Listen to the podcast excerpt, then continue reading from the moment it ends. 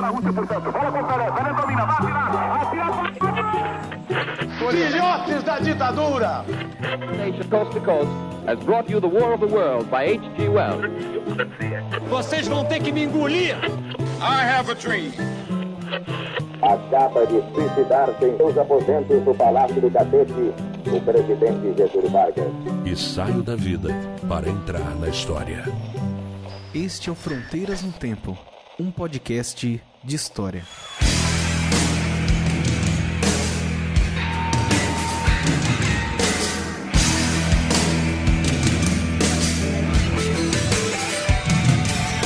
Disparo contra o sol, sou forte, sou por acaso. Minha metralhadora cheia de mágoas. Eu sou um cara. Olá, aqui quem fala é o CA Oi, aqui quem fala é o Marcelo Veraba, e você está ouvindo Fronteiras no Tempo. um podcast de história. E aí? Beraba, sobrevivendo? Estamos, estamos sobrevivendo. Continuamos aí na luta. Não dá pra dizer que sem nenhum arranhão e talvez na Não. caridade de quem nos de- nos detesta, né? Exato. Como disse uma amiga minha, a gente não para. Continuamos pedalando a bicicletinha rumo ao pôr do sol. Exatamente. Não pode desistir. Talvez abraçado numa palmeira, não é? Como se perisse esse. É, sei lá, cara. Mas então, Cé, estamos aqui de volta, né? É, para mais um episódio do nosso glorioso Fronteiras no Tempo. Hoje nós vamos falar sobre o que, meu caro amigo? Hoje, Marcelo, nós vamos falar sobre negacionismo e revisionismo histórico no século XXI. Olha aí, que temão, hein? Muito bom. Tema grande. O tema é grande e é importante iniciar. Os ouvintes, com certeza, já ouviram falar sobre negacionismo porque nós estamos imersos num mundo em que, infelizmente, o negacionismo está em evidência, né? O que seria esse negacionismo, assim, se há, em poucas palavras? Agora eu te peguei, hein? A gente não combinou isso. Olha aí, é, trata-se do fato de você negar um fato, um acontecimento histórico. né? Nós vamos falar bastante sobre isso no programa, né? então não vou nem dar nenhum spoiler do que nós conversamos do programa, mas ele trata-se de você olhar para o passado e negar que um evento que todo mundo diz, a historiografia profissional, a, ciência diz que aconteceu, você vira para trás e fala: não, não aconteceu não. Foi assim não. Exatamente, cara.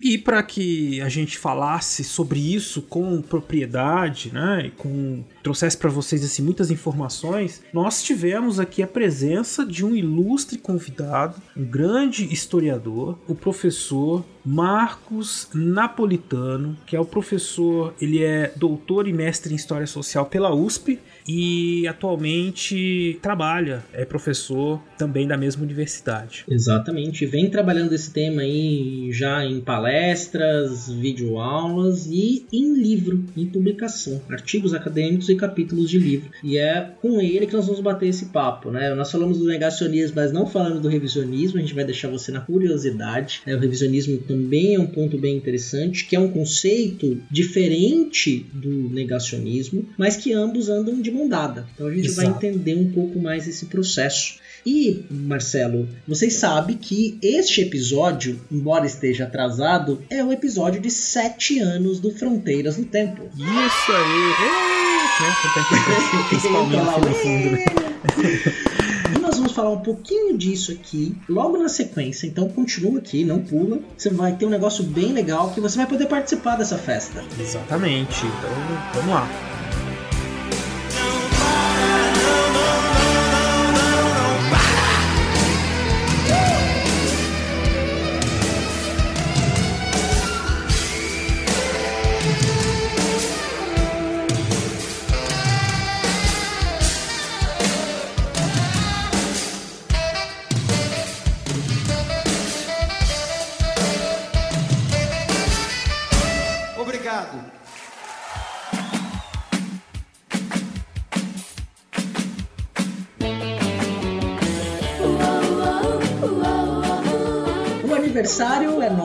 Mas quem ganha o presente é você, ouvinte. É, isso aí. Nesse episódio nós estamos com uma parceria com a editora Contexto que vai dar um presente muito especial para os nossos ouvintes. Qual que é, Céu?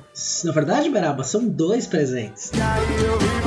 Então, o primeiro presente é o seguinte: foi gerado um cupom de desconto para todos os livros de história da editora Contexto com 25% de desconto. Você vai fazer escolher seus livros no site da editora Contexto, vai ter link no post, e vai colocar o nosso código promocional, Fronteiras25. Quando você fez a compra, na hora de você finalizar, você manda adicionar o código, copia e cola, digita lá Fronteiras 25. Até dia 30 de setembro de 2021 esse código está válido. Então qualquer livro do catálogo da editora Contexto de História, você vai ter 25% de desconto usando o nosso cupom promocional. Exatamente. Então, repetindo, você vai aí no Instagram, no post desse episódio, você vê aí no post lá no Portal Deviante, tem o link, você vai encontrar, encontra, entra na editora Contexto, faz a busca dos livros que você quiser de história e põe lá na hora de fechar o pedido o nosso código Fronteiras 25, que já te dá 25% de desconto. Exatamente. E o segundo presente é bem interessante. A conversa que nós vamos ter com o professor Marcos Napolitano hoje faz parte de um capítulo que ele escreveu no livro intitulado Novos Combates pela História Desafios em Ensino que é organizado pelo Jaime Pinsky e pela Carla Pinsky. O casal Pinsky é, organizou um livro na qual diversos historiadores como a Maria Lígia Prado, Marcos Napolitano, Pedro Paulo Funari, Bruno Leal, o Iclas Rodrigues, a Luana Jales, o Carlos Fico e o Alex Degan escrevem ali sobre as suas áreas e com questões muito importantes para a história e a sociedade nos dias de hoje. E o que, que vai acontecer com esse livro, Beraba? Ah, esse livro nós vamos sortear ele, né? nós vamos fazer o primeiro sorteio dos Fronteiras do Tempo em sete anos. Exatamente. Então, a parceria aí da Editora Contexto, nós vamos sortear o livro. A Editora Contexto que mandará para a sua casa. E como é que faz para participar desse sorteio, Beraba? Então é muito simples. É só você compartilhar o post desse episódio no Twitter, no Instagram, no Facebook e colocar, marcar a Editora Contexto, marcar evidente, né, o Fronteiras, que aí nós vamos sortear entre essas pessoas que compartilharam, que divulgaram o livro dos desafios novos combates pela história. Exatamente. E aí você tem até o dia 7 de setembro para compartilhar, retweetar, marcando tanto Fronteiras no Tempo, o arroba Fronteiras no Tempo no Instagram e arroba Front no Tempo no Twitter e a Editora Contexto. Então você vai lá no Instagram, busca pela Editora Contexto, segue a Editora Contexto, no Twitter a mesma coisa e fica mais fácil na hora de você marcar o arroba da editora no Twitter e no Instagram para fazer aí a participar do nosso sorteio. Bom, é isso. Então, muito obrigado aí a Contexto e vamos pro episódio aí, né, Cé? Vamos pro episódio, esse episódio aí muito especial. Tenho certeza que vocês vão gostar muito disso. E participem da nossa promoção aí, do nosso sorteio, do nosso concurso cultural.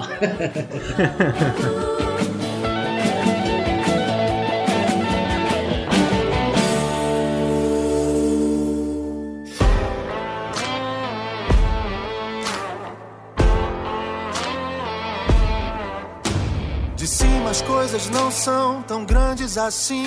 Mas de dentro o medo bate não parece ter fim. A gente esquece. O que não mata fortalece. Quem quer fugir? Bem lá no fundo todo mundo. Pra onde ir? Se tudo em volta é escuro.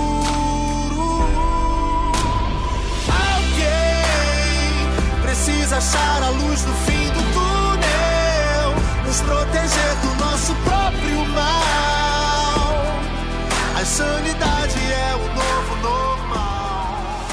Vivemos momentos de muitas incertezas, momentos nos quais nós estávamos esperando muitos anos pela nossa profissionalização, pelo reconhecimento do historiador enquanto profissão, e momento no qual a história está sempre no centro do debate. E hoje, né, nós trouxemos aí o Marcos Napolitano para conversar conosco sobre revisionismo, negacionismo, de como é que a história está sendo tratada nesse século XXI, nos tempos que nós estamos vivendo. É isso, Marcos. É... Primeiro eu queria agradecer a sua presença aqui no nosso programa. Para nós é uma honra recebê-lo aqui. Como a gente disse para vocês, ouvintes no começo do programa, o professor Marcos tem uma vasta produção, né? E ultimamente lançou um, um capítulo de livro no livro Novos Combates pela História, da editora Contexto, em que ele faz esse debate sobre o negacionismo, né? E vocês, nossos ouvintes, têm participado com a gente desse debate também. Vocês vão perceber que nos últimos episódios, em vários dos nossos episódios, né, quem nos acompanha, nós temos feito, temos trazido para vocês reflexões importantes, né, das quais o professor Marcos tem também contribuído muito, no sentido de pensar que os diversos temas que são trazidos a público sobre história, né, atualmente estão num cenário de grandes debates e embates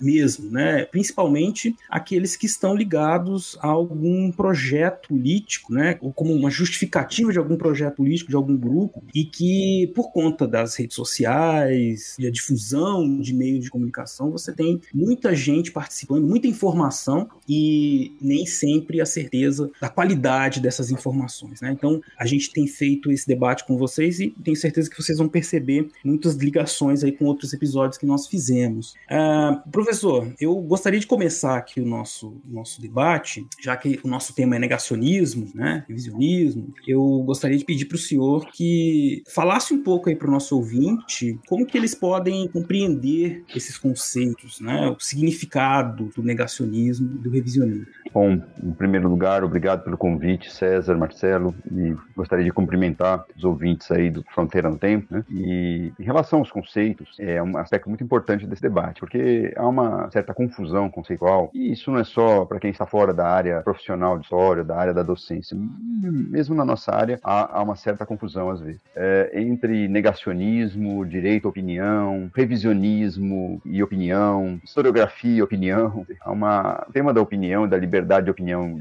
e da liberdade de pesquisa atravessa esse debate. Então é importante que a gente tenha alguns conceitos bem claros. É, na minha perspectiva, o negacionismo é, como o nome já diz, a negação de um consenso científico, a negação das bases empíricas, factuais uh, e mesmo até, em certo sentido, conceituais que uh, estruturam um conhecimento científico sistematizado e compartilhado na, no campo acadêmico, no campo do conhecimento. Portanto, o negacionismo não se trata apenas de uma questão de opinião divergente dentro de um debate, e nem tampouco uma visão alternativa a um consenso. Veja, a, a, o debate dentro de uma área de conhecimento é saudável, é fundamental. Mas o que caracteriza o negacionismo é quando, em nome do direito ao debate, em nome do direito à dúvida, as pessoas, esses grupos que defendem o negacionismo, deliberadamente produzem uma mentira que vai contra um consenso. Né? Isso é muito importante. Negacionismo não tem nada a ver com direito à opinião, negacionismo não tem nada a ver com ceticismo científico. Negacionismo é a produção organizada da mentira. É muito importante isso. Sobre qualquer tema, não só histórico, mas qualquer tema científico, cabe debate, cabe dúvida, cabe colocar em xeque, mas isso tem algumas regras para serem feitas, regras lógicas, regras uhum. metodológicas. E, e exatamente o, o, negacionismo desrespeita essas regras, simplesmente impõe, é, a partir de uma, de uma crença, vamos dizer assim, de que algo não aconteceu, impõe uma dúvida a um debate que é sério, que é lastreado em documentos, em fontes, em, métodos, em conceitos. E ao impor essa dúvida, os negacionistas têm como estratégia disseminar mentira. Isso é muito importante. Há uma armadilha aí na, na estratégia negacionista. Não só na história, mas em, em outros campos científicos também. Né? Em nome da dúvida, negacionistas disseminam a mentira. Mentira que é, é, como eu disse, produzida sistematicamente. É um exemplo clássico do Holocausto judeu, né, na Segunda Guerra Mundial. Todas as evidências empíricas, documentais, testemunhais indicam que houve uma política de extermínio, que houve câmaras de gás nos campos de concentração. Mas os negacionistas se aferram a detalhes, a dúvida é, que não tem nenhum, nenhum lastro científico para colocar em xeque esse conceito. E, e, sabendo que estão, na verdade, compartilhando uma mentira. Né? Os próprios negacionistas sabem que houve, no caso do, Holocausto judeu, a, a, a, política de extermínio. No entanto, eles sistematicamente, deliberadamente, é, produzem uma mentira para, obviamente, para atingir, para angariar fins políticos. É então isso... não se trata de um debate apenas de ponto de vista, não se trata de uma questão de opinião. Né? Isso é muito importante que o ouvinte entenda. Por quê? Porque é muito comum um ouvinte, sobretudo um ouvinte não acadêmico, é, colocar professores, historiadores em xeque dizendo, bom, mas essa é a sua opinião, por que, você não aceita outra opinião? Uhum. Nada a ver. Nós, dentro da nossa área, há muitas opiniões divergentes sobre temas. E não é só uhum. direita e esquerda. essas opiniões não classificam apenas direita e esquerda. Dentro do, do, da esquerda tem uma briga danada sobre, às vezes, um, tema, um tema historiográfico. Né? Uhum. Isso não, em si não é um problema para o conhecimento científico. Passa a ser um problema quando esta opinião atropela, desrespeita, desqualifica argumentos lógicos, documentos, evidências. Aí nós temos o negacionismo. Né? Isso que é muito importante que o ouvinte entenda o que é o negacionismo, eh, até para identificá-lo, né? E para não cair nessa armadilha muito comum que os negacionistas gostam de, de, nos colocar à frente, né? Que é temos o direito a uma opinião divergente, temos que ver o outro lado da história, sempre com essa conversa. Sempre né? essa história. Uhum. Na verdade, a, a, conversa, a, história não tem apenas dois lados, tem muitos lados. E, e todos eles são respeitados, desde que, é, obviamente, é, não se desqualifique a verdade, a base factual sobre a qual uma opinião é erigida. Isso é muito importante, né? E se se for para questionar essa base factual, essa base empírica de um evento histórico, é preciso que façamos com base em evidências novas, né? e não simplesmente porque a gente não concorda com a abordagem. Né? Se surgir uma evidência nova sobre um fato, né? ok, a gente revê, mas o, que, o, negacionismo não tem essa sutileza, não. Quer dizer, simplesmente não acredito. Se eu e meu grupo não acreditamos, isso não é verdade. Então, essa postura negacionista tem que ser combatida não apenas pelo historiador, que isso interessa à sociedade em geral. Né? É, isso está em todas as áreas. Né? O ouvinte reconhece negacionismo com relação a questões de clima, né? Os debates que nós estamos fazendo hoje em dia sobre alterações de clima. Uhum. Até mais do que isso, até sobre a, sobre se a Terra é redonda ou não, há debate é que tá não é levado a sério.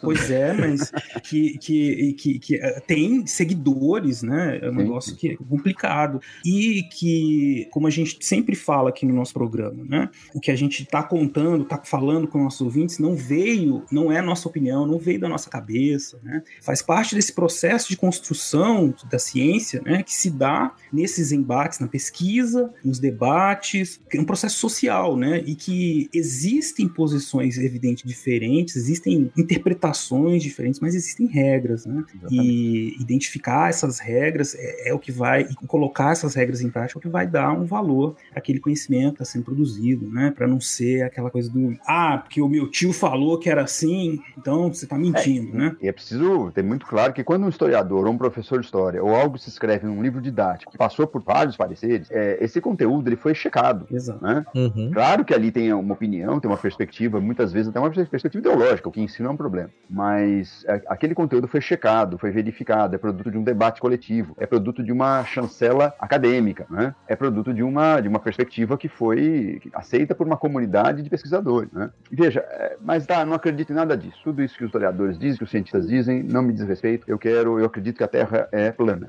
Tá bom, você, você pode fazer sua sociedade da Terra plana, fazer reuniões mensais, fazer um cruzeiro, fazer experiências pelo globo. Acho que vai ser quis fazer alguma experiência científica para provar que a Terra é plana, mas tudo bem. Uhum. Quer... Esse não é o problema. O negacionista, é, é, ele, se ele quiser se juntar aos seus e, e cultuar suas mentiras, as suas alucinações, tudo bem. É, não há problema, ninguém vai prendê-lo, né? ninguém vai. A ideia não é essa. Uhum. Mas o que não pode é ele disseminar esse conteúdo para questionar consensos científicos que embasam políticas públicas, que embasam Perfeito. políticas educacionais, que embasam políticas científicas. É só isso. Se a pessoa uhum. quiser se organizar numa, numa seita e cultuar o que ela quiser, né? problema dela, né? problema do seu grupo. Agora, a, o que a gente tem que tomar cuidado é que isso não pode pautar um debate. Né? Não, eu não acredito que haja Covid-19. Tá bom, você não acredita, lamento, né? Mas é, a sua opinião, essa opinião, sobretudo uma opinião sem base nenhuma, não pode pautar uma política pública quando milhões, milhares de pessoas estão morrendo. Esse é o ponto. Não pode pautar uma, no caso da historiografia, não pode pautar uma política de memória baseada em evidências, né? de reparação de memória, de, de ensino, seja, uhum. é baseada em evidências. Então, esse é, esse é, essa é uma diferença importante, que senão cai, caímos naquela aquela conversa de sempre, que ah, estão silenciando opiniões divergentes. Não se trata disso, não caiam uhum. nessa armadilha, né? porque essa é a armadilha dos autoritários. Né? Ao contrário, é, essas opiniões absolutamente alucinadas e, em muitos casos, produzidas dentro de uma perspectiva abertamente mentirosa, sabidamente mentirosa, para fins políticos, é ela que quer silenciar o debate sério, o debate consequente.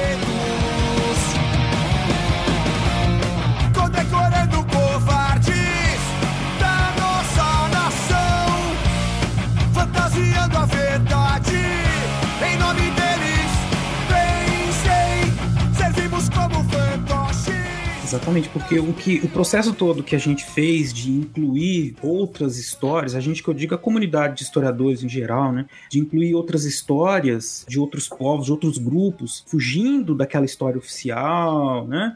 Ele se vê agora diante desse desafio, dessa reação, né, de gente que tem outros projetos políticos ligados ou que são descendentes desses grupos que tinham poder político, poder, tinham autoridade até então, veem o seu poder ameaçado, né? Então, quando vem grupos, mulheres, indígenas, negros, reivindicando direitos, reparos, né, inclusão, participação social, esses grupos se sentem ameaçados e, e partem, evidentemente, para essa negação da história, né? E vão dizer coisas como, ah, como que o senhor cita no texto, né? Do que os, eh, os africanos é que vendiam os escravos, ou que os indígenas fizeram isso, fizeram aquilo, enfim. Tem toda uma. uma é um, uma questão atual, né? Um debate político atual, para qual a gente já tinha, já vinha debatendo há muito tempo, né? Que uma das questões que nós reconhecemos aqui no papel do nosso podcast é justamente mostrar para o ouvinte que, assim, a gente não tá, a gente não ignora que existam esses projetos políticos, que existam essas, esses embates, que existam essas questões fora da, da discussão historiográfica. A gente está dizendo que nós já pensamos sobre isso, temos uma série de reflexões que as pessoas podem conhecer e podem né, usar para questionar, uhum. exatamente, inclusive questionar, né? Dentro é, parâmetros que nós estabelecemos. Né, na nossa operação de historiador, no nosso trabalho de historiadores, quando os historiadores passaram a olhar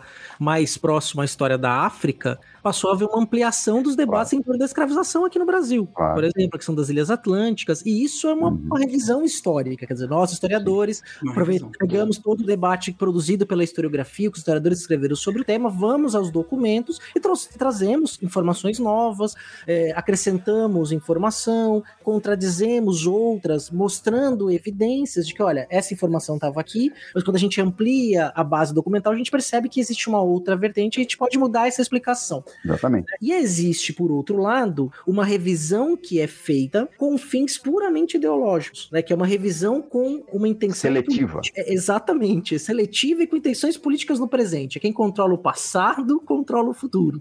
É um pouco meio nessa uhum. ideia do Orwelliana aí de 1984, de um controle, né? E aí isso se dá um nome de revisionismo ideológico. É, no seu texto você trabalha essa perspectiva mostrando um pouco essa diferença, né? Do revisionismo do, do historiador e do revisionismo ideológico. É, isso é um dado importante, porque é, o historiador, como qualquer cidadão, ele não está isento a, a, paixões políticas, a projetos políticos. Uhum. Absolutamente. Essa história do historiador neutro, distante, que fala a verdade olhando de cima da Torre de Marfim, né, como diria Machado de Assis, né, é, não existe. Não existe. E, e é, é, parte do nosso trabalho, da ética do trabalho de pesquisa, foi dizer, eu estou falando a partir dessa perspectiva. Até para o leitor saber. Né? Uhum. Ao contrário dos, dos negacionistas e, e esse, esse, tipo de revisionismo ideológico, diz, não, eu vou contar a verdade para vocês que ninguém nunca contou. Se começa a conversa assim, desconfiem. Vocês caem num site que tem essa história, vamos falar tudo que seu professor escondeu. É conversa fiada. Né? Já é uma estratégia negacionista para desqualificar o conhecimento organizado. Então é claro que o historiador, o professor de história, pode ter suas perspectivas políticas. Né? O que ele tem que fazer para se tornar um professor de história, para se tornar um historiador, é respeitar algumas regras metodológicas. Que se ele não respeitar, ele não vai ter diploma. Para começar, simples.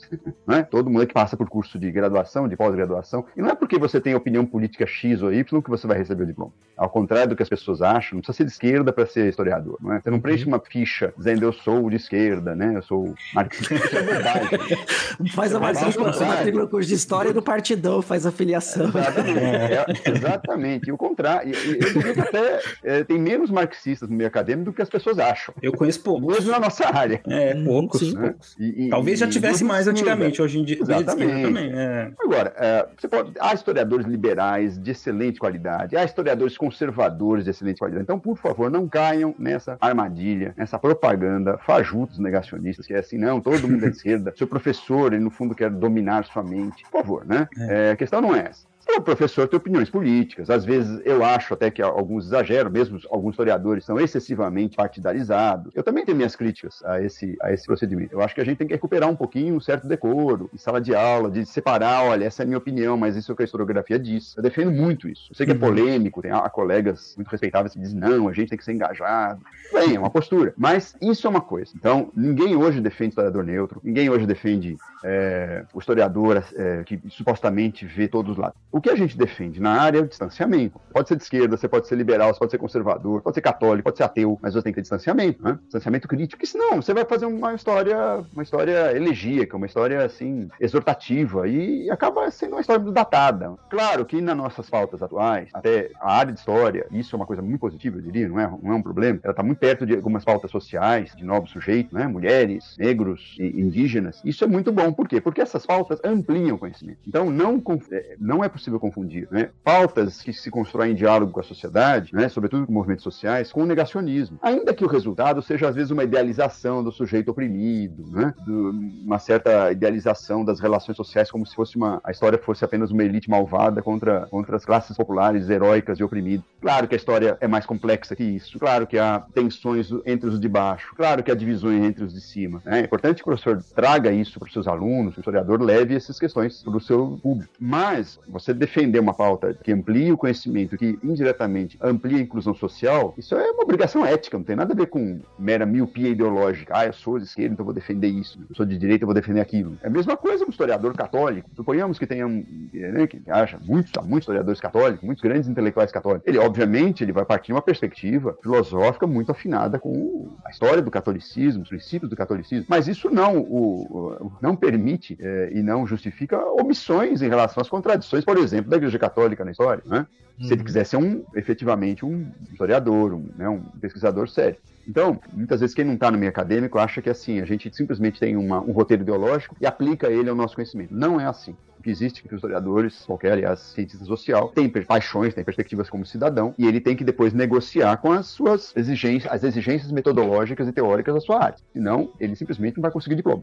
É, e não é porque ele é de esquerda ou de direita, é porque ele não respeitou a tradição de pesquisa, a tradição de conhecimento de Marx. Então, é muito importante que o ouvinte entenda que não existe um historiador neutro. Quem cobra isso geralmente é porque, né, para defender os dois lados da história, na verdade, quer silenciar um lado, quer, quer disputar espaço a partir de uma perspectiva perspectiva que muitas vezes não tem chancela na, na historiografia profissional acadêmica. Esse é o ponto. Não se trata de esquerda ou direita, não se trata de uma história das elites ou de baixo. Trata de você fazer um trabalho que tenha uma chancela metodológica e parta de pressupostos de produção de uma área de conhecimento tal como ela se encontra mais ou menos hoje em dia, que também área, as áreas de conhecimento se modificam, né? se, se renovam. Se, há muito debate interno. As pessoas às vezes não, não têm a dimensão dos grandes brigas que existem numa área de conhecimento, né? uhum. que não são apenas brigas ideológicas, são brigas metodológicas. Isso Ó, oh, você usou essa, essa metodologia, mas você esqueceu de discutir se esse conceito está mal aplicado. Puxa, você usou essa evidência, essa fonte, para tirar conclusões gerais sobre o seu trabalho, mas essa fonte é muito restrita, é produzida numa. Então, né? Tô dando aqui exemplos de brigas, assim, grandes brigas, grandes críticas que, e autocríticas, muitas vezes, que surgem na área.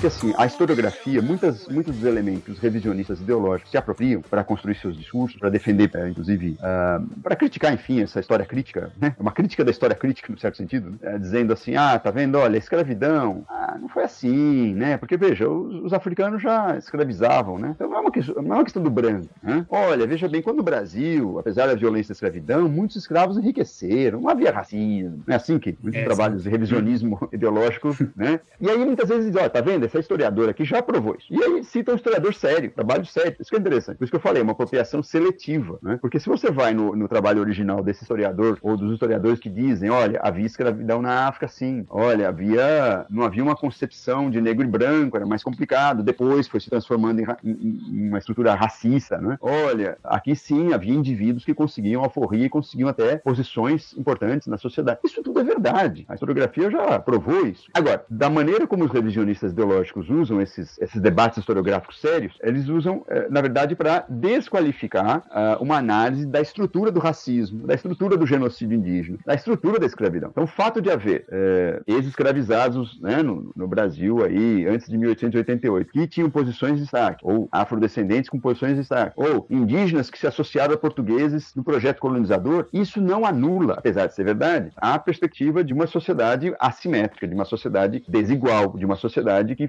marcada pelo racismo. Então, é essa armadilha que o ouvinte tem que tomar cuidado. Né? A historiografia profissional já avançou em muitos aspectos, já evitou aqueles clichês generalizantes né, que, que, afirmam, olha, a história é a história do, da elite contra o povo. É mais complexo que isso, sem dúvida. Mas esse mais complexo não nos autoriza a dizer, então vivemos numa sociedade que sempre foi democrática, nunca houve racismo, que é o objetivo desses revisionistas ideológicos. No caso mais recente da ditadura, né? Sim. Olha, tá vendo? É, puxa, uh, Caetano Veloso e Chico Buarque cantavam o que queriam, né? Nos anos 60, como que havia ditadura? É outra armadilha que se coloca muito. Uhum. Sim, primeiro que não cantavam o que queriam, calma lá, né? Não é bem assim.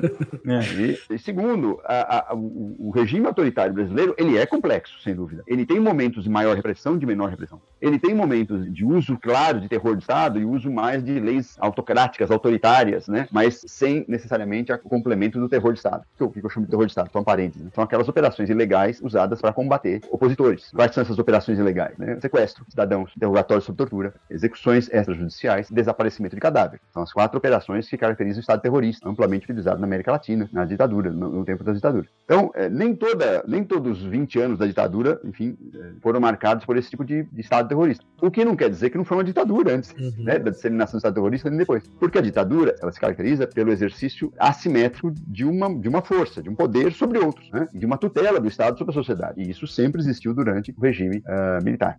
Então são, são sutilezas historiográficas e não são erradas quando uh, muitas vezes as pessoas uh, mobilizam essas revisões para dizer, olha, tá vendo, mas também tinha isso, mas também tinha aquilo. Só que o, o errado é a maneira como se organiza o argumento para dizer, então não havia ditadura, então não havia racismo, então a escravidão não era tão ruim, então o genocídio indígena é uma balela, porque os indígenas também foram beneficiados. Aí nós caímos no, naquele revisionismo ideológico que se aproxima do negacionismo, né? porque uhum. negocia, quer dizer, você negar racismo no Brasil é negacionismo, não é assim discutir discutir a perspectiva. Como, como uhum. assim não há racismo no Brasil? Então, vamos pegar os dados, né? Vamos pegar os dados. Sim. Vamos pegar os dados sociológicos, dados econômicos, né? É, ah, não, não, não há genocídio indígena. Como assim, né? Eram 6 milhões, né? Passaram para 2 milhões. Simplesmente deixaram de nascer? Né? Sim, sim. Negam então, a verdade. É, isso é muito importante. É, uhum. Não confundir. Uh, tomar cuidado, na verdade, com esse uso seletivo do bom argumento historiográfico que amplia, que sofistica, que torna o conhecimento mais complexo, mas que muitas vezes é apropriado por pessoas que têm projetos políticos no sentido de uh, desqualificar a crítica social, desqualificar pautas de movimentos sociais, desqualificar projetos de inclusão social. Aí está a armadilha do revisionismo ideológico. Eu acho que o que você disse é muito importante, e aí o,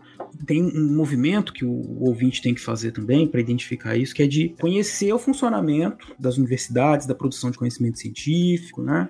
E entender que dentro desses processos, nesses debates que estão acontecendo, né, essas, digamos, polêmicas, né, que são trazidas pelos negacionistas, elas não são colocadas da forma como elas aparentam, né? Como elas estão nesses discursos. E que às vezes podem até também ganhar força em alguns, algumas produções de mídia, né? Então a gente está, por exemplo, hoje no, no Brasil, às vésperas do bicentenário do, da independência, né? Com uma discussão muito grande sobre monarquia, né? Estão sendo produzidos filmes, novelas, né? E é importante a gente entender essas diferentes mídias, elas vão carregar, um, evidente, alguma proximidade com a discussão, com a discussão historiográfica, mas também fazem parte, né? São, são outras formas de trabalhar outras formas. com a história. Eu acho que são né? outras formas. Outras formas. As estruturas ficcionais, elas não devem ser uma lente para se hum. analisar a história. Elas fazem parte do conhecimento histórico, da cultura histórica de uma sociedade. Isso, é uma história pública, né? E é claro que o historiador, muitas vezes, não precisa se meter nisso. Acho uhum. até muito bobo quando historiadores querem dizer, não, o filme tá errado. O filme tá errado, não era assim. Uhum. Uh, olha, tá, mas o Dom Pedro não fez isso. Uhum. Bem, a gente pode fazer isso em sala de aula, até para os alunos não, não, também não, isso. Não, não, não, não, aceitarem né, ali o que, simplesmente o que, o que vem. Mas não é, é, é, assim, são produções que usam a história, que tem o motivo historiográfico, mas não além, vão são pensados a partir do melodrama, a partir de, da busca de outros efeitos. Isso não vejo nenhum problema. Uh, é bom que depois essas questões voltem para a sala de aula, para pesquisa, ou se o cidadão quiser é, saber, puxa, eu tô vendo esse filme, que legal, não sabia que a família real tinha tantos dramas, coitadinhos, né? Então vai buscar, é, é, busca informação qualificada para ver realmente os biógrafos mais sérios. É legal esse movimento. Muitas vezes obras ficcionais, melodramáticas, superficiais, chamam a gente, chamam a atenção do espectador para o conhecimento histórico um pouco mais qualificado. Então eu não, ve, eu não vejo isso como um problema. Eu não vejo. O, o problema é quando as, as, obras ficcionais, filmes, novelas, ou mesmo peças de, de, mídia social viram a verdade histórica. Esse é o problema. Né? Viram assim, ah, tá vendo? Então era assim, né? Tá vendo? Me enganaram o tempo todo na, na sala de aula, não me ensinaram isso. Não é assim. É outra uhum. coisa. Esse, esse, é o cuidado que o, que o espectador tem que ter. Né? É, eu acho que é isso. É uma, uma, o espectador tem que se educar porque ele vai ser atingido por isso a todos os momentos. Né? O volume de informações é muito grande. Todo, toda hora chega um meme, é um sedutor, texto. Às vezes, né? É muito sedutor. É uma explicação fácil e que tira da pessoa uma preocupação, de certa maneira. Né? É, ah, não, não tem racismo. Filmes, pouquíssimas novelas conseguem realmente perturbar o espectador, fazê-lo pensar, falar, puxa, que coisa né, estranha aí, eu tenho que pensar sobre isso. A maior parte busca emoção, o que é natural.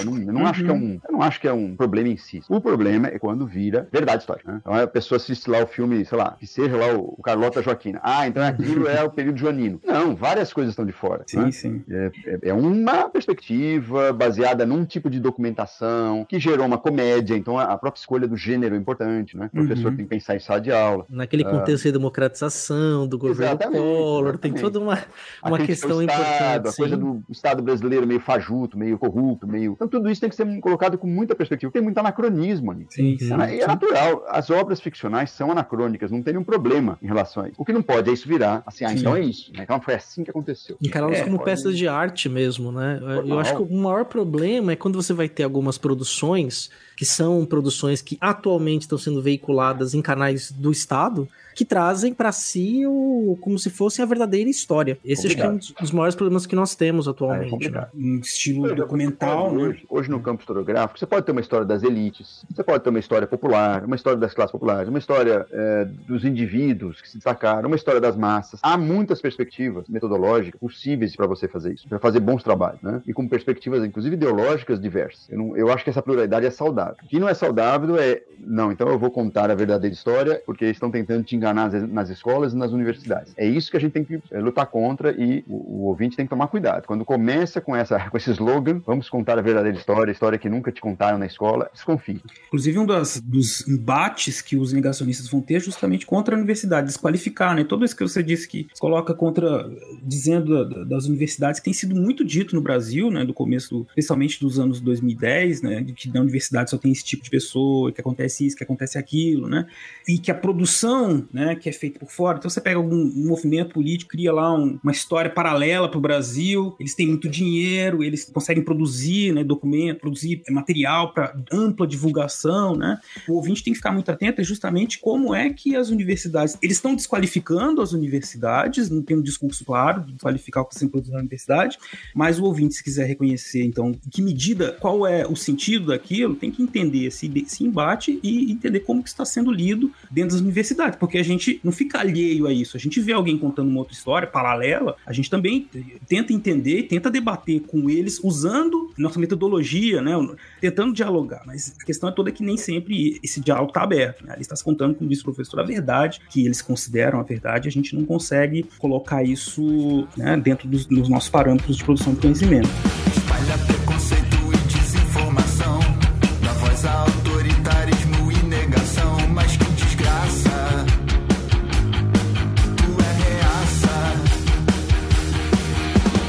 acho também assim, é, uma coisa é debatermos perspectivas de, de divergentes, diversas, inclusive uhum. historiadores, pesquisadores, biógrafos que não fazem parte da universidade produzem trabalhos muito sérios. Sim, verdade. Não é, não, não é questão, a questão não é essa. Para mim a uhum. questão é há contradiscursos em relação ao que se produz na universidade que são frágeis, que são mentirosos, que não têm trabalho de fonte nenhuma, é pura propaganda. Né? Uhum. Então aí já não dá para entrar no diálogo, porque aí se você dialoga também, ah, não vamos debater Aí você chancela. Mentira. Sim, também tem isso. É, e erro. E, e eu acho que o nosso papel aí é apontar os erros, apontar fragilidades na argumentação, nas evidências, né? E entender o seguinte: esses grupos estão produzindo propaganda, o que é legítimo. É, sim, Brasil Pode fazer, né? quiser faz, é só que é propaganda. Por favor, não dê o nome de história. Só isso. né? É propaganda, é legítimo. Vivemos numa sociedade plural, as pessoas querem ter uma, ah, uma, uma- uma- um olhar conservador, ultraconservador, nostálgico em relação à, à história do Brasil. Ah, no, no tempo do patriciado, da monarquia que era bom porque tínhamos milícias. Tudo bem, defenda-se. É uma, é uma posição que eu discordo radicalmente. Inclusive, eu acho que não faz jus à complexidade da própria monarquia, diga-se. É verdade. E vários trabalhos já mostraram, inclusive, se se desse o trabalho de ler, eles não falariam né, bobagens que falam. Trabalhos que não tem nada a ver com a esquerda, antes que alguém diga. Né? Então, a, a própria monarquia, por exemplo, a gente citar nesse esse caso, que é muito comum, essa nostalgia da monarquia. A monarquia é um regime complexo, é um regime com conflitos internos importantes, com dinâmicas importantes. Não é essa coisa, ah, é, naquele tempo tínhamos uma elite maravilhosa e era abolicionista. Então, abolicionista que ficam 50, 50 anos ou mais para acabar com esse programa. Negócio que não tem lógica, não tem lógica, não, não fecha. O problema não é nem de conhecimento historiográfico, não fecha. Como, como, como assim? Né? O imperador era abolicionista e demorou o que pôde para acabar com a, com a abolição, com a, com, a, com a escravidão. Não, não era. Ele podia não gostar pessoalmente, ele podia ficar incomodado, mas ele se assentava, a sociedade e a política se assentavam sobre uma estrutura escravocrata, querendo ou não. Né? Uhum. E que já se tornou anacrônica já na segunda metade do século XIX. O Brasil foi, era um país que estava caindo no isolacionismo internacional por causa da escravidão, inclusive. né? Porque mesmo em relação àqueles tempos de imperialismo, de racismo científico, o Brasil já era anacrônico por conta do sistema escravista. Então, não dá para simplesmente, não, isso não, a gente não vai discutir, porque nossa elite era linda. O imperador era inteligente, falava seis línguas. Por favor, né? Aí, aí não dá. Então, mesmo para aqueles que queiram conhecer a monarquia, é, agora, propaganda é propaganda. E isso vale também, não acho que vale só para direita. A gente está falando aqui da direita porque é o caso mais escandaloso, tá? mas para qualquer regime, para qualquer propaganda. Ah, ah, se a pessoa tem mal, faz parte de um grupo de esquerda, quiser contar a história a partir de um determinado grupo e, e se ela manipular os dados, idealizar demais, a gente vai ter que criticar também como historiador, não é? Porque a gente até se Exatamente. identifica ideologicamente que você vai falar, não, aqui pode e lá não pode, né? Não, é, falar, isso aqui não é verdade. Se alguém disser, olha, o Stalin não matou né, milhões de pessoas, milhares de pessoas, sinto muito. A gente vai ter que dizer como historiador, é, ele matou, né? Não é assim, Envolve uma- não, não política matou de Estado, né? mentira, né? Não é assim, né? E nenhum historiador sério diz isso, inclusive. Mesmo aqueles que até gostam lá do projeto stalinista. A questão não é essa, né? Então, é, é isso que é importante. Você tem sua posição política, você tem... Agora, se você quer levar um debate historiográfico qualificado, discutir até numa perspectiva ideológica que seja um conhecimento histórico, você não pode simplesmente apagar bases factuais, é, forçar a barra demais para ver virtudes onde não existem. né? E, e- e eu mesmo questiono pessoalmente se a função do historiador é ficar apontando virtudes e defeitos do, do- do passado, né? Eu acho que a gente tem que, tem que ter uma análise às vezes mais complexa das coisas. Mas mostrar que nesse passado residem as bases de muitas injustiças e exclusões do presente. É essa a nossa função. Né? E não é porque as pessoas eram más ou boas, é porque Uhum. o processo é contraditório muitas vezes, né? A- As estruturas são contra, sobretudo estruturas assentadas na desigualdade. Então acho que a nossa função pública, né, é essa, é conciliar a ética com as regras metodológicas da área. Você não pode, é, em nome de uma ética ou em nome de uma ideologia, matar né, a regra de pesquisa, as regras metodológicas de uma área. né? Esse, esse para mim é o problema central. Então quando um grupo diz, eu estou apresentando um outro lado da história, cuidado que pode ser pura propaganda. Perfeito. Então, como o ouvinte deve ter percebido nesse papo, né, na fala do professor Marcos Napolitano, vivemos aí um tempo interessante, talvez como dissessem os chineses, né, um tempo de eh, muita informação que chega a nós a todo tempo. A gente não precisa mais, eh, eh, muitas vezes a gente nem precisa muito atrás da informação, a informação chega até nós, mas a gente tem que ter sempre o papel crítico em torno da informação. né? Nem todo mundo que diz que eh, vai te falar a verdade, tá te falando a verdade. É, eu eu fa- falei isso para um amigo outro dia, né? Quem te oferece uma explicação muito simples do mundo não tá te enganando, né? O mundo não é simples. A gente fez um episódio recentemente sobre a proclamação da República, na qual a gente foi discutir justamente essas questões, contradições do final do Império, projetos reformistas contra projetos conservadores, e que um desses projetos, por meio da força, chegou ali e implementou a República. É uma República que foi muito excludente, né? Então, dentro das suas próprias contradições, contradições de personagens históricos, por exemplo, a gente está trabalhando aqui com uma história pública, né? O que a gente faz dentro da academia, levado para um público tudo de forma mais leve possível, né? Para que as pessoas consigam perceber e aprender mais história e se divertir, se entreter também com a gente nessa uma hora que passa conosco, né? Então a gente faz esse projeto. Então eu vou agradecer muito pela presença é, do Marcos Napolitano aqui com a gente. Foi um papo muito esclarecedor. E aí fica aberto para suas considerações finais, né? Já ficando aqui um grande abraço meu por ter aceito o convite de participar conosco desse podcast. Bom, é, César, Marcelo, mais uma vez eu que agradeço. Eu, assim, sou muito cioso dessa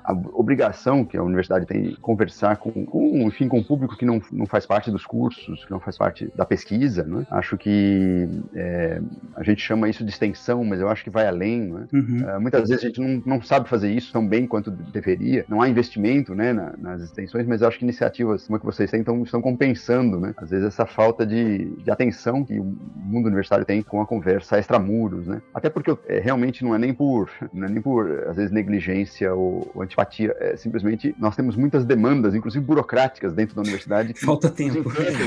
Fazer coisas interessantes e importantes. E é verdade. Fora, né? Então, esse é o nosso drama, viu, Marcos? Exatamente. Então, sempre. Se você quiser fazer, você tem que salvar uma hora extra, como se diz, sem remuneração. É, ah, né? trabalho que não é trabalho. Né? Exatamente. É. Então, eu acho que parabéns pela iniciativa. A ideia é sempre, eu acho que a gente tem que ser didático sem, sem ser banal, né? Essa é uma regra. A gente tem que Boa. buscar uhum. a, a, explicação ao alcance de todos. Qualquer pessoa deve entender o que a gente diz e nós devemos ouvir das pessoas, as suas é, demandas, as suas pautas, aquilo que a gente, enfim, num certo sentido, poderia responder, as angústias mesmo da sociedade. Acho que esse diálogo é interessante, né? A, a historiografia é uma das áreas do conhecimento mais abertas a esse diálogo. A sociedade, ela está presente na historiografia, ela faz as perguntas, apenas nós organizamos as respostas. Né? Então, essa é um pouco a nossa função. E, e, e a busca, claro que há um momento é, mais complexo, mais sofisticado na busca dessas respostas, que são as pesquisas acadêmicas, a docência, né? mas eu acho que é preciso que a gente tenha um momento mais acessível, né? de disseminar essas respostas que a gente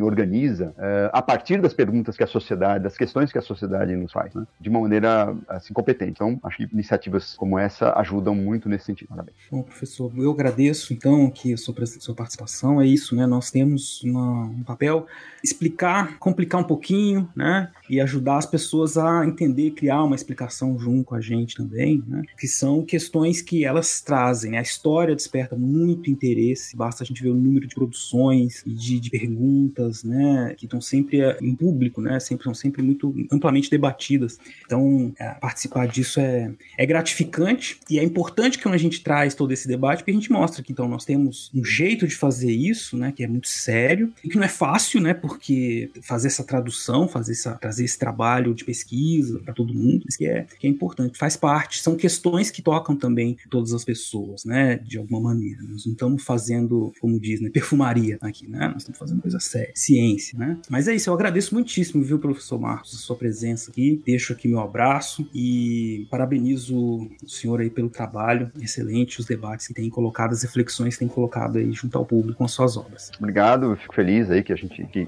que a gente escreve está sendo útil, é, enfim, em algum nível, porque, enfim, essa é uma luta, né? Não, Também, excelente. escrever, conciliar aí a, a, enfim, o diálogo que é interno à área com a utilidade mesmo desse material para fora do mundo acadêmico. Vou passar para meus alunos, se eles não seguirem as regras, não vão ser aprovados, não vão ter diploma. É, que tem algumas regras, não é assim não. É, não é, exato. Não é balbúrdia. Não é balbúrdia, exatamente. é obrigado. Eu que agradeço. Então fica aqui, ouvinte, não sai não, que tem Recordar é Viver, e mais uns recadinhos recadinhos finais.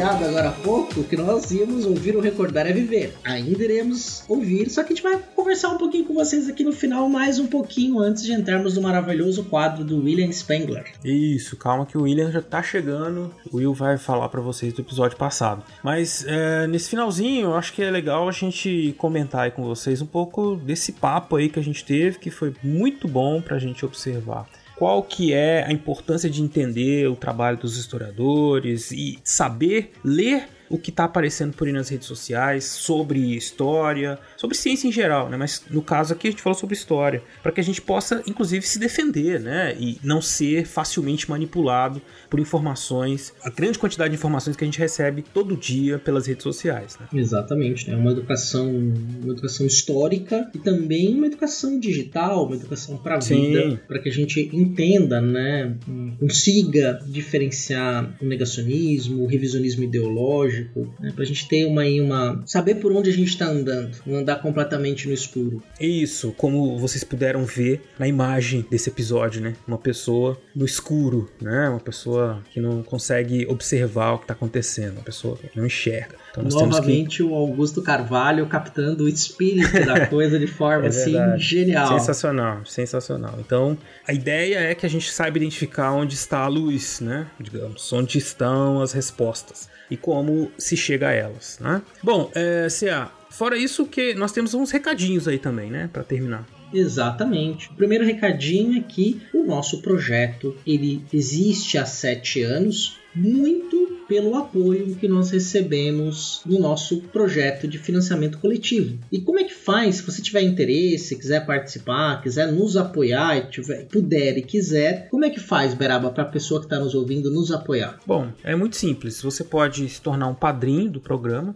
indo lá na nossa página de financiamento coletivo no Padrim, que é www.padrim.com.br barra Fronteiras no Tempo, ou também no PicPay, procurando pelo nosso perfil Fronteiras Fronteiras do Tempo. Lá vocês vão encontrar diversas categorias de contribuição de 1 a 50 reais e vocês vão poder participar de um grupo maravilhoso de WhatsApp com todos os nossos padrinhos, bater papo com a gente, conversar sobre a vida, um grupo muito divertido e ao mesmo tempo muito informativo também, em que a gente está sempre conversando sobre os episódios, sobre os bastidores, trazendo outras informações também que com certeza vocês acharão interessantes. Fora, é lógico, o fato de estar aí ajudando o nosso projeto a continuar crescendo.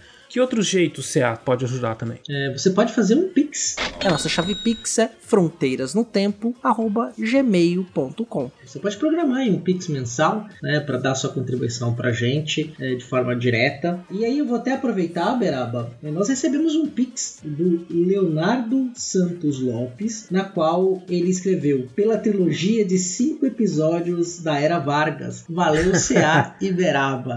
Ah, que maravilha. Muito obrigado, cara. Você vê? Um pix de agradecimento. Gostou? Um Faz pix, um pix. Né? Manda um pix qualquer coisa. Gostou? Manda um pix aí. Joga, é. né? Pode jogar um pix aí que a gente agradece. A gente agradece. Muito obrigado aí. Muito obrigado. Leonardo, muito simpático da sua parte. É, espero que você vire nosso padrinho, se puder, vire nosso padrinho recorrente. Aí você vai fazer parte do nosso grupo lá também ter as recompensas. Inclusive no fronteirasnomtempo.com é, tem uma guia chamada Apoie. E aí você vai ver quais são as recompensas, as faixas, os títulos de quem nos apoia. Beleza, é isso aí. Então, ó, você já ouviu no começo do episódio também, né, Beraba? Para participar uhum. da promoção desse episódio, nos siga no Instagram, no Fronteiras no Tempo, e no Twitter, arroba Fronte no Tempo. E aproveita também a nossa fanpage no Facebook, que é Fronteiras no Tempo, também lá no Facebook. E nosso e-mail é o mesmo da nossa chave Pix, que é o fronteirasnotempo.gmail.com. Se quiser falar com a gente por e-mail, você pode ir lá no post do Portal Deviante ou no Fronteiras no Tempo também, comentar esse episódio. E aí pra gente bater um papo, aprofundar, não deixar que o episódio termine aqui. Isso mesmo, vamos interagir, pessoal. Exatamente. Lembrando, só pra gente reforçar aqui no final, né, que o cupom promocional do Fronteiras no Tempo lá no contexto vale até o dia 30 de setembro. E a promoção para concorrer ao livro Novos Combates pela História até o dia 7 de setembro, se ainda existir Brasil, né, Veraba? Se o Brasil não acabar, dia 7 de setembro você vai ganhar um livro de presente para comemorar. ah, muito bom. Só rindo, só rindo.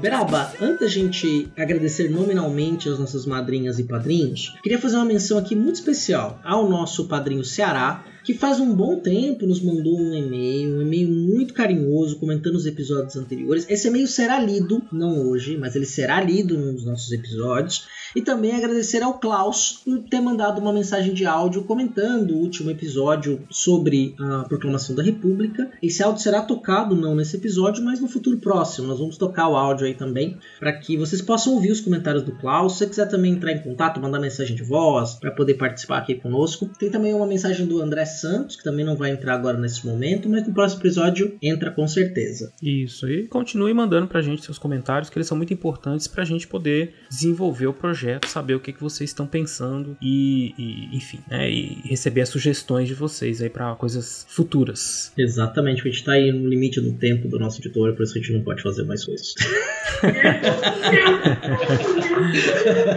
ah, beleza, então, CA. Que fica aí, então, obrigado pelos comentários, compartilhamentos e um obrigado muito especial aos nossos padrinhos e madrinhas, que são Adilson Lourenço da Silva Filho, Alexandre Estrapação Guedes Viana, Albino Vieira, Alexandro de Souza Júnior, Aline Lima, Anderson Garcia, Anderson Paz, André Luiz Santos, André Trapani Costa Pucinholo, Andréa Silva, Andressa Marcelino Cardoso, Arthur Henrique de Andrade Cornejo, Bruno Escomparim, Carlos Alberto de Souza Palmezani, Carlos Alberto Júnior, Carolina Leon, Ceará, Charles Calisto, Cláudia Bovo, Eane Marculino, Eduardo Lopes, Gomes, Eliezer Ferronato, Elisnei Oliveira, Héctor Ritter, Daniel Rei Coronato, Felipe Augusto Rosa, Felipe Santana, Flávio Henrique Dias Saldanha, Iago Mardones, Yara Grise, João Carlos Ariede Filho, José Carlos dos Santos, Letícia Hartmann, Lucas Aquel, Luciano Beraba, Manuel Mácias, Marcos Sorrilha, Maiara Araújo dos Reis, Maiara Sanches, Moisés Antiqueira, Paulo Henrique de Nunzio, Rafael Cipão, Rafael Alves de Oliveira, Rafael Higino Serafim, Rafael Machado Saldanha, Rafael Almeida, Rafael Bruno Silva Oliveira, Renata Sanches, Rodrigo Laio Pereira, Rodrigo Halp, Rodrigo Vieira Pimentel, Rubens Lima, Senhor Pinto, Wagner de Andrade, Williams Caquete, William Spengler e ao padrinho Anônimo. Isso aí, muito obrigado a todos vocês, todos e todas, por contribuir aí para esse projeto que nos dá tanto prazer em fazer, né, Cia? Com certeza, né? São sete anos e que venham mais sete. Isso aí. Número da perfeição, hein?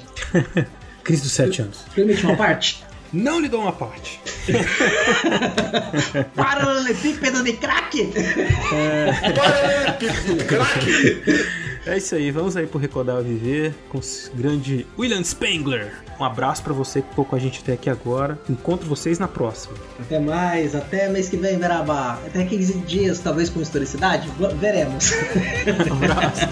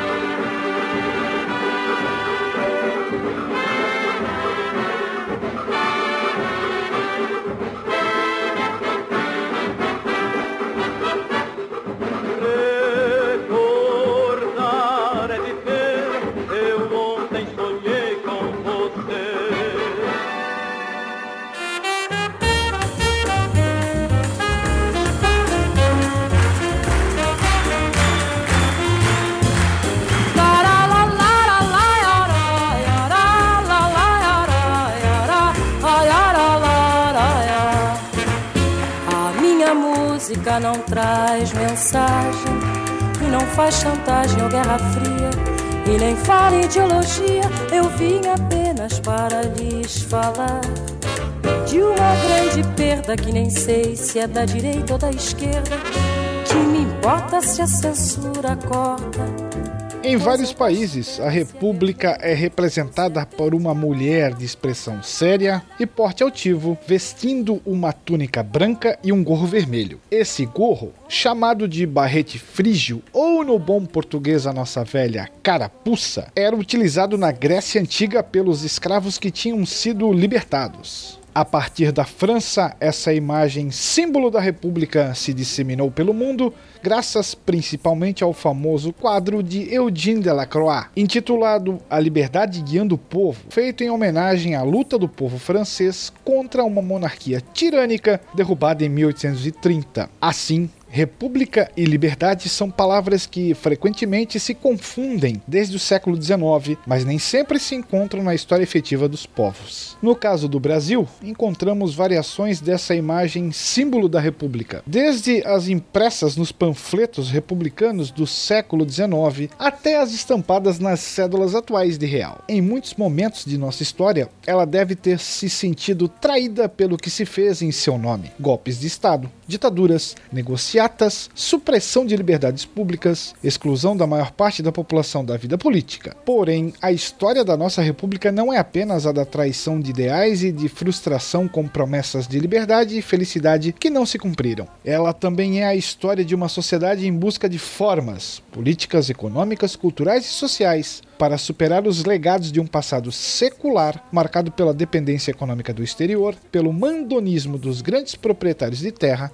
e pela escravidão. Esses legados, produtos das estruturas sociais e políticas criadas no período colonial e mantidas em grande parte pelo regime monárquico, não foram combatidos pela elite oligárquica republicana que ajudou a derrubar a monarquia, pois em grande parte ela mesma se beneficiava dessas estruturas arcaicas. Contudo, ao longo da história republicana brasileira, desde o seu início, não faltaram lideranças, grupos e partidos, incluindo muitos setores das próprias elites oligárquicas, que pensaram na possibilidade de criar um outro Brasil, em tudo oposto à herança colonial um país industrializado, moderno e democrático, enfim, que realizasse plenamente o sentido inerente à palavra república como um governo de homens comuns voltado para o interesse de todos, liderando em nome do bem universal e fiel às liberdades públicas. Vale lembrar que a realidade histórica é mais complexa do que um jogo de interesses e conflitos binários e simplistas.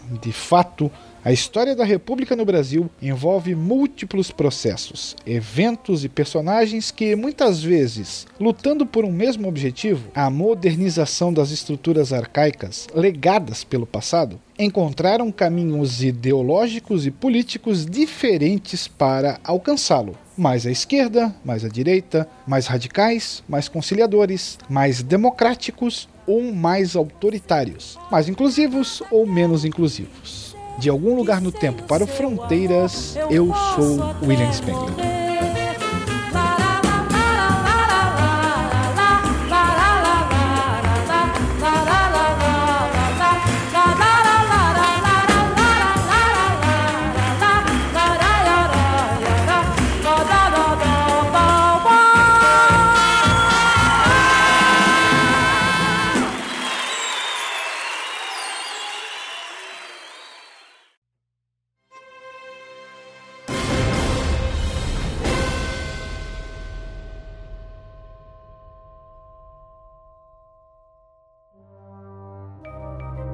Este programa foi produzido por Mentes Deviantes.